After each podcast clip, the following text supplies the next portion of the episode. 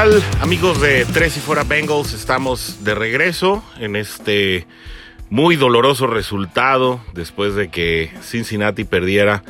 nuevamente un partido fuera de casa frente a los Miami Dolphins, quienes la verdad pudieron haber hecho de esto un resultado mucho más escandaloso, solamente pues porque realmente vieron que no había necesidad de meter el pie de fondo al acelerador es que este partido no terminó eh, peor, sin embargo, eso no quiere decir que haya terminado ni remotamente bien para un equipo de Cincinnati que luce desangelado, luce descorazonado y eh, por más que se le quiera buscar, es un equipo que no tiene ni pies ni cabeza. En definitiva, eh, Zach Taylor tiene a este equipo de Cincinnati eh, acercándose al final de la campaña en peor forma de cómo lo recibió. Y esto absolutamente no tiene nada que ver con la ausencia de Joe Burrow.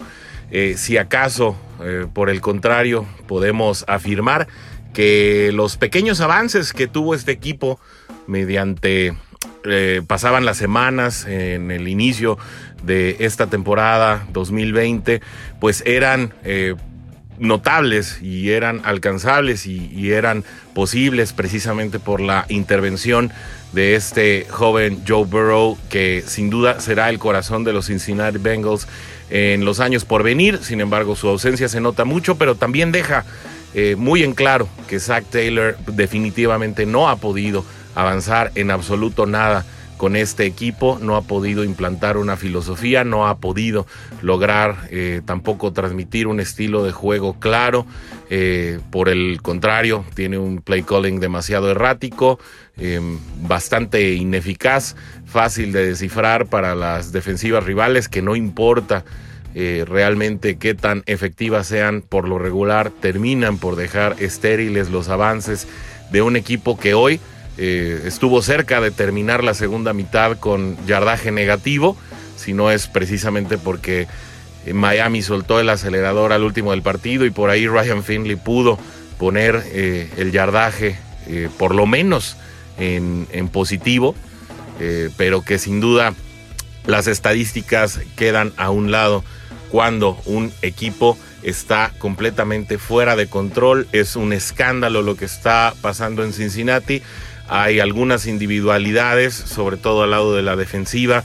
eh, que pues medianamente están tratando de hacer lo que pueden. Estamos hablando de que pues prácticamente la mejor unidad de eh, en el equipo de Cincinnati son los safeties. Von Bell y Jesse Bates son lo que más luce en el equipo actualmente. Eh, sí es de notar también la incorporación de Logan Wilson al, al cuerpo de linebackers, pero la verdad es que fuera de ello es muy muy pobre el desempeño de un equipo que ha pasado del desastre a realmente llegado a un nivel el cual yo como aficionado a los bengalíes no había visto jamás ni en las peores épocas de los años 90 eh, un equipo eh, que simplemente no está interesado en luchar, un equipo que está completamente descoordinado, en el que cada quien lleva agua a su molino, pero hay muy poca agua que acarrear y esto definitivamente tiene que ser una situación notoria en la alta gerencia y que entre antes se corte este ritmo de caída libre que se puede percibir hoy en Cincinnati, ustedes estarán de acuerdo conmigo, eh, tendrá que ser mucho mejor. Ya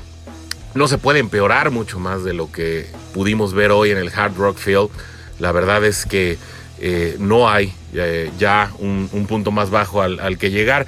Y si lo hay, la verdad es que nadie, nadie en la afición, nadie ni siquiera en la directiva de este equipo merece verlo así. Eh, urge un cambio, aunque sea cosmético, que pueda eh, sin duda ya parar la caída libre al que, a la que está llevando este staff de cocheo a este equipo y que de esa manera se pueda cambiar eh, de momentum, se pueda cambiar de dirección en un equipo que francamente apunta a ser el peor ridículo de la liga, a pesar de que haya otros con peor récord, a pesar de que eh, los Jets pues apunten a ser el equipo que escoja de número uno en la próxima temporada y a pesar de que los Jaguars también estén eh, en un franco proceso también de reestructuración. Eh, lo de Cincinnati es inédito para la franquicia y sin duda tiene que cambiar ya, tiene que parar ya, sobre todo a la luz de reportes en los que eh, como es de varios conocido,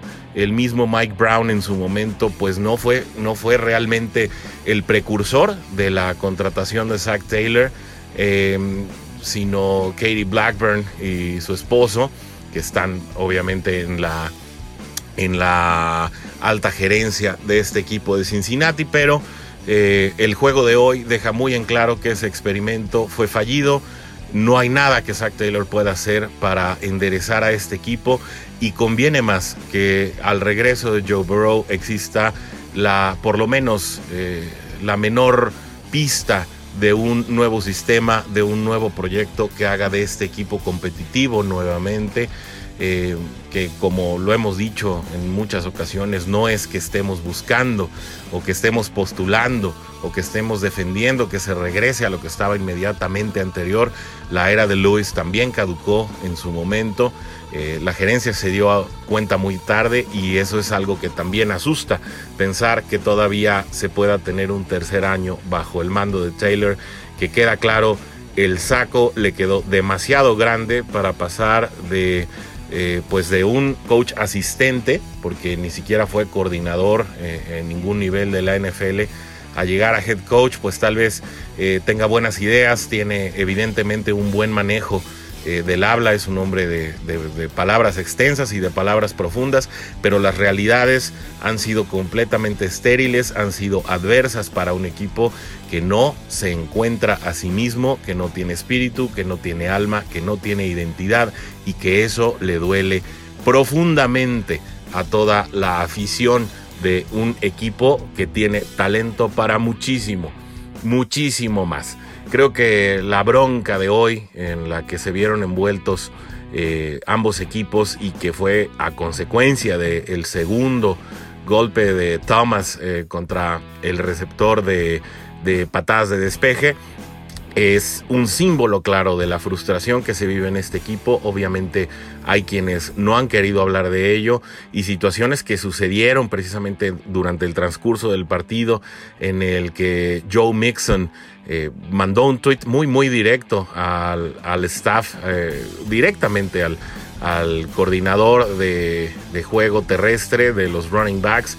en donde dice, pues mañana tocaré a su puerta. Eh, pues es un síntoma inequívoco de que hay muchas cosas que están pasando detrás del telón y que no se están manejando públicamente. Creo que eso debe de ser, e, e, eso es correcto, pero cada vez es más evidente que hay situaciones que no se solventan en los vestidores, estas extrañas desapariciones como las de John Ross y el mismísimo Mixon, pues pudieran obedecer, ahora eh, se deja entrever a una situación eh, más allá de los vestidores y que bueno, eh, definitivamente no abona a pensar en un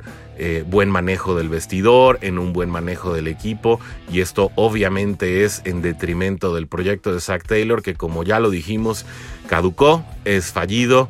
y aunque regrese el año que viene y aunque regrese de la mano de Joe Burrow, pues la realidad es que no hay elementos hasta hoy, no hay evidencia que lleve a pensar que Joe Burrow puede eh, realmente darle la vuelta al equipo si no es tampoco eh, acompañado de un proyecto real, de un proyecto que pueda hacer de este equipo eh, una unidad, de un equipo que juegue coordinado, en el que pues tanto ofensiva como defensiva